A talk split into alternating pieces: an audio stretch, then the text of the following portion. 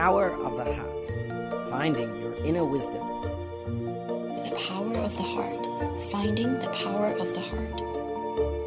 The power of Power the of heart. the, the power of the heart. 让我们寻回心的力量。The power power of of the the heart. heart.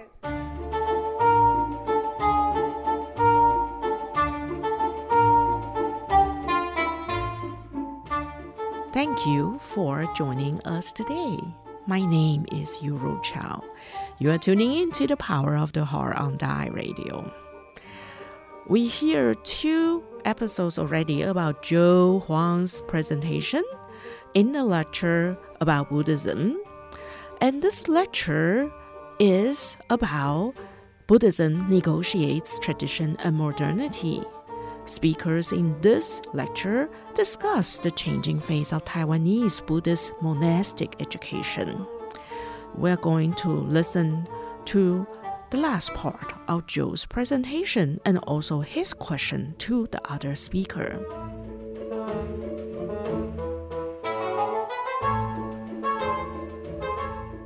The question to our esteemed scholar and the presenter, Dr. Osborne, is Is our current Buddhist monastic education system equipped or are we prepared to do this? To embark into the next generation, to, to prepare the next generation of thinkers. And once again, many thanks to all the uh, the presenters as well as our participants. And I think this is something that's very worthy of our time and energy to think about. Thank you, and uh, looking forward to all of your response and um, and and guidance. Thank you. Thank you very much, Mr. Joe. Um, uh, could you, uh, Professor Osborne, would you like to respond to his? Sure. Um, thank you, Mr. Huang. That's you know that's a, a asking the question is the first step, right, to getting the answer. Um, we need the answer, but sometimes we don't even ask the question. How do uh, rather than saying rather than answering, do I think that present Taiwanese Buddhist monastic education systems are they able to um, train people to deal with these problems? Instead, I'll shift it a little bit and say what I think the education system should do to be able to deal with it. Um, one thing with dealing with issues in the future is, of course, we, we need to have projections on, on what we think the, the so-called future is going to be like, and and everyone's a pundit and every, pundit and everyone's got opinions, right? And so, I mean, but some of it's ill based, little evidence, something is opinion, some of it's wishful thinking. Um, I'll give one example. Um, before um, I got, you know, full time involved with Buddhism, I was an engineering student, and back in when is it early early 90s i guess i remember you know doing a, a, a, project can't remember what the project was looking up united nations information future projections for humanity projections for energy um, population food supplies etc etc um, they were already saying and the, the, that material i was looking at was old in the 90s they already projected all these issues now of global warming and so on and so forth, and the population issues, and because they're all connected. We had that information decades and decades ago. So it wasn't actually a lack of information. Of course, some certain things can happen, specific things that are very hard to predict. Um, and some areas are more difficult to predict than others. Um, global warming, for example, it's a bit fuzzy, but we do have science for it um, something like economic issues, very complex, but people who study this um, are becoming more skilled at being able to predict what economic issue is going to happen, seeing bubbles before they burst, etc., etc. Okay, so even if we can, so first thing we need to be able to see this.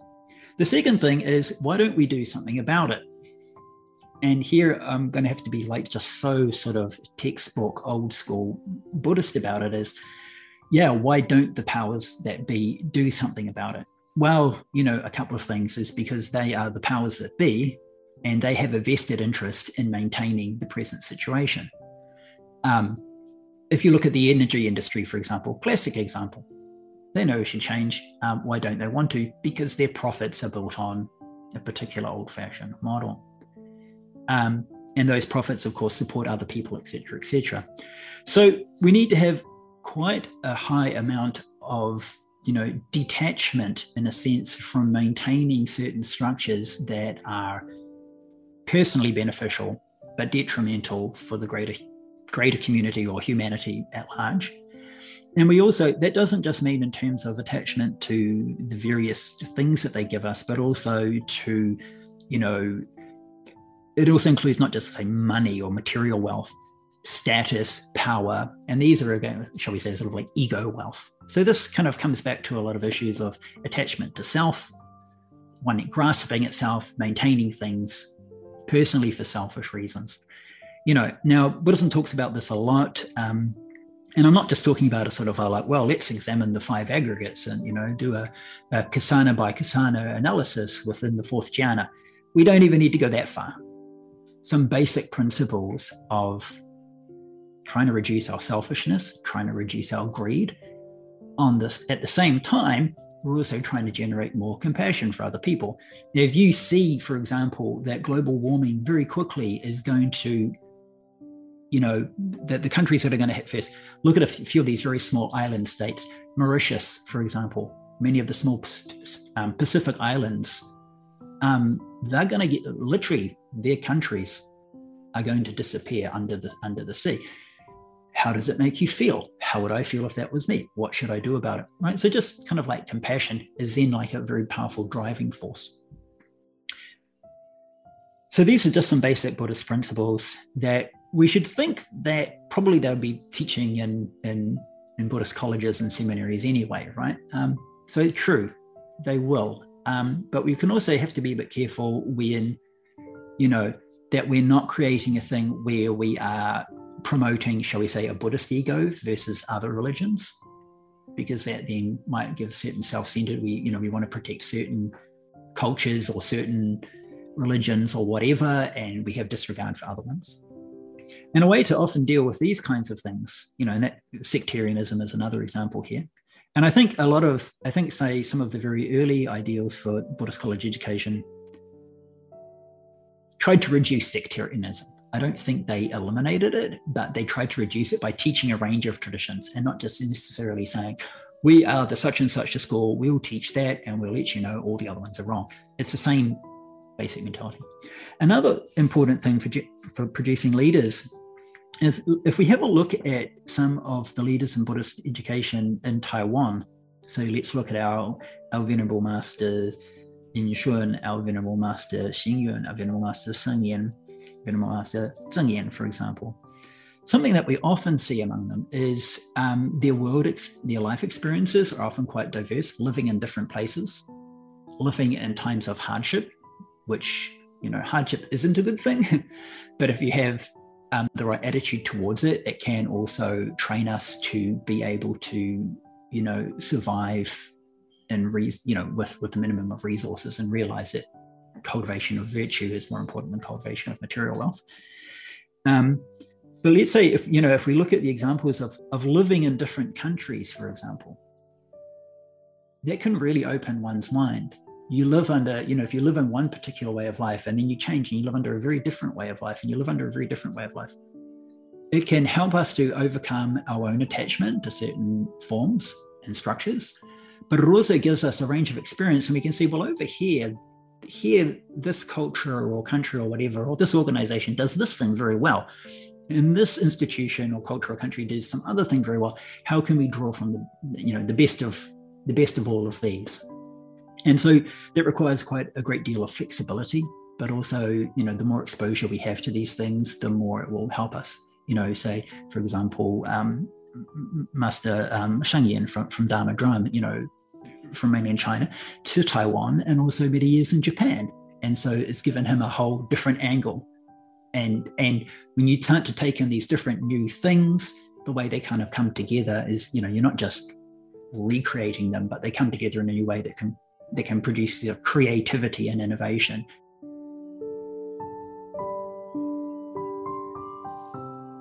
For the full lecture series on Buddhism, please search on YouTube under Tzu Studies.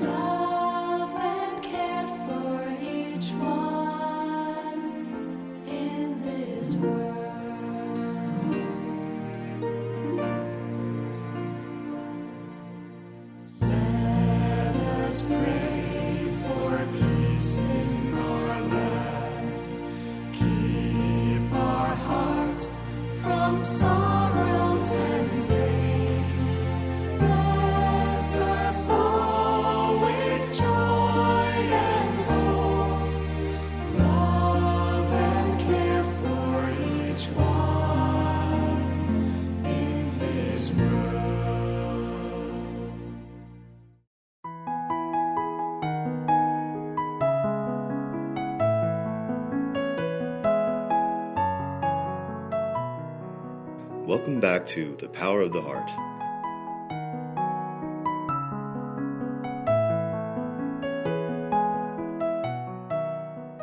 In our program today, we'll listen to a continued reading of this book called Friends from Afar Conversations with Dharma Master Cheng Yen, page 72 to 79.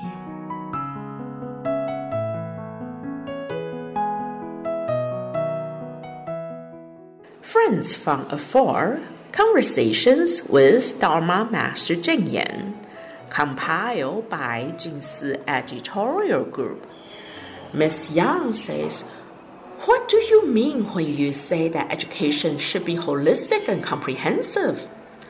Master Cheng Yen replies, now we have the Chi Medical College and the Nursing College has been upgraded to the College of Technology.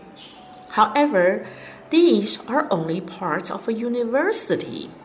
We want to establish a comprehensive university system with graduate programs for master's and doctorate studies. We also want to be deep rooted in setting a foundation in education which means to also include kindergarten, elementary school, and then secondary school. Establish a complete education system. In the cultural aspect, we hope to bring depth and beauty to people's lives. Miss Yang says, we have a cursory understanding that monks and nuns should rid themselves of desires because if they have desires, they will have afflictions. You want to build hospitals, schools, graduate schools, and kindergartens. Would you feel distressed if these great aspirations are not achieved? And does this conflict with your self cultivation? Master Cheng Yen replies Desire has another meaning. It means hope. When one's intention is based on great love and not personal interests, the desire is pure. We always have aspirations and resolutions. They are also considered desires. This depends on the kind of desire we have. When our desire is not for self interest and when our love is untainted, the work we do will be based on compassion. When based on the pure love from within, this desire is a hope and a strong commitment. That is why I always say, where there is commitment, there is strength. The vow that we make in the name of great love will not bring feelings of loss or emptiness, only the will to work even harder. Miss Yang says, from your harsh beginning to establishing Chi Foundation, you have insisted on providing for yourself and not accepting offerings. Now Jingsi Abode has over 90 nuns. how do you sustain yourselves? Can you give us a rough idea of your daily schedule? Master Cheng Yen says, It's been the same ever since the beginning. If you come visit us, you will know. My schedule is very simple. I wake up a little past three o'clock in the morning to sit in meditation and pay homage to the Buddha before I start my work. I give my morning lecture before sunrise. Every day, from morning to night, I am busy working. Miss Yang says, as the operation of the foundation grew bigger and bigger, you're delegated the management of the hospitals and schools professionals.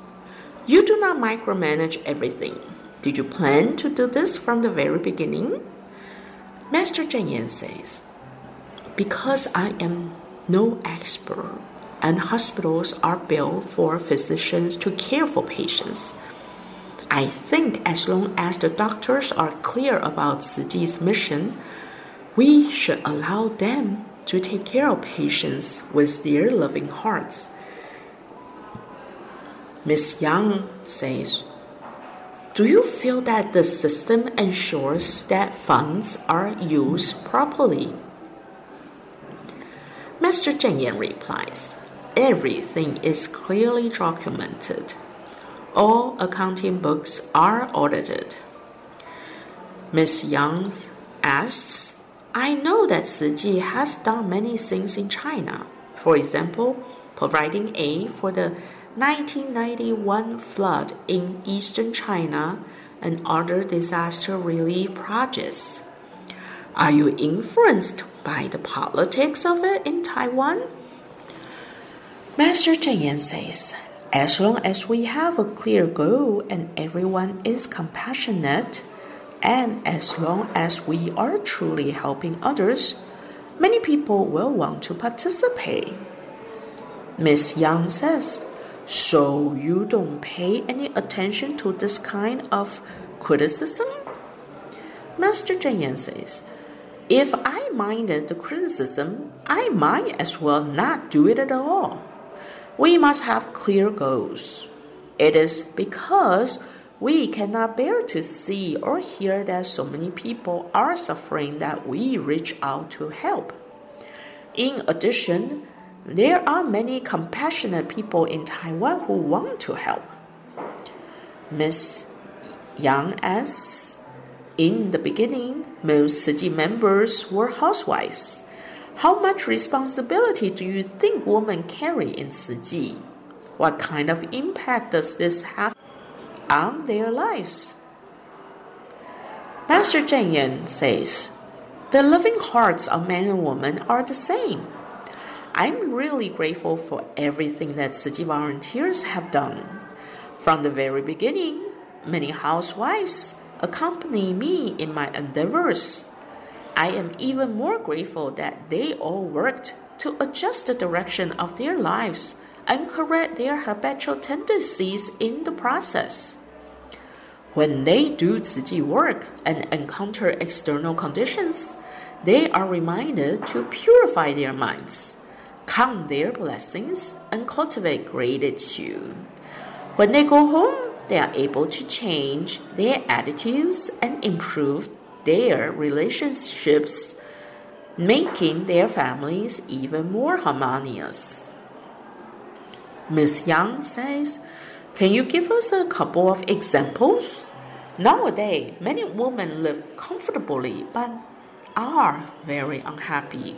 It seems like after becoming involved with Tzu they are able to find ways to solve their problems. Master Cheng Yen says, We have many stories like that. It would be better for you to interview these people yourself. The transformation in these women would imperceptibly touch their husbands and families. Consequently, their husbands would also join Chi. That is why we have more male volunteers now than we did in the beginning, when there were only female volunteers. The Buddha Dharma teaches kindness and wisdom. Women are filled with compassion. Men are tranquil, which denotes wisdom. Men have more opportunities to engage in social experiences and gain a broader perspective for society. Therefore, Chi's growth in volunteers is now more balanced with both men and women participating. Ms. Yang says some religious leaders display manifestations of supernatural power in public in order to attract more followers. But it seems you don't do this kind of things. Master Cheng Yen says Buddhism does not promote supernatural powers. Moreover, I do not know anything about it, nor will I ever engage in it. Miss Yang says some people bring their children to visit you. They often ask you to touch their children's heads in hopes that you can bless them. Master Cheng Yen says, That is not the intention. I am very fond of children. I feel happy whenever I see them. Their parents want me to touch their heads. I do it to show affection and acceptance like we are one big family. There is nothing more to this gesture. Miss Yang says, How is it that you can convince so many people to accept your teachings? Master Cheng replies, I do not deliberately try to persuade people. It's just that when people have been together for a time, they developed understanding.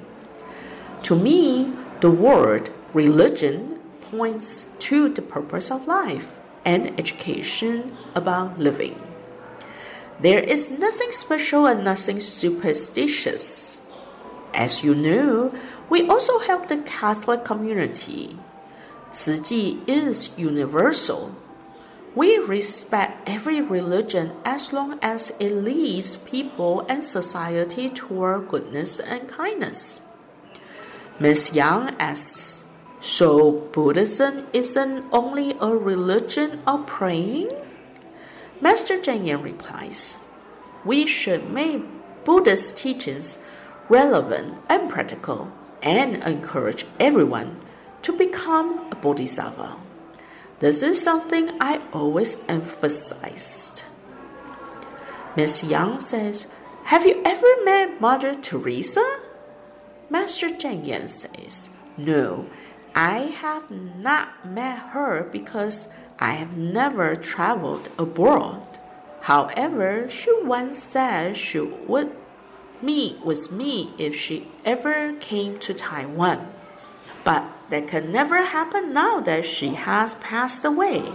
I did visit one of her branch offices at the Catholic Church in Xizi, and I know those young nuns well. They provide shelter for elderly people there. Our commissioners have gone to help bathe the elders, having volunteered together for a long time. Volunteers from both organizations have developed a close relationship. Ms. Yang says, We are at the end of this century now. There is constant fighting, wars, and disputes everywhere. Do you think the world will get better? It seems like good and evil are in a constant battle that will never cease. Master Cheng says, we should all take responsibility for this. After the end of the century, a new era will come. We are facing a time of change. As we face the end of the century, there are many people who are dedicated to transforming this world into a better place. Science and technology are quite advanced now. People have loftier goals and have increased their knowledge. Everything has advanced to higher levels. However, people's assets are declining. How do we elevate ethical standards? We need everyone to be mindful in every aspect and at every level of society. The media knows how to attract people's attention. If by accident this leads people in the wrong direction, humanity will go astray. If the media guides people onto the right track, it will purify their minds and help them improve. Miss Young says, Have you found the answers that you sought so hard to find when you were young? Master Cheng Yen says, I would say yes, but it has been a long journey and many, many people helped to pave this road. Miss Young asks, Do you ever feel discouraged or exhausted? Master Cheng Yen says, Sometimes my heart aches. However, I must do my best, and I have confidence in myself. The confidence I am talking about is having this direction, which I will never deviate from in this life.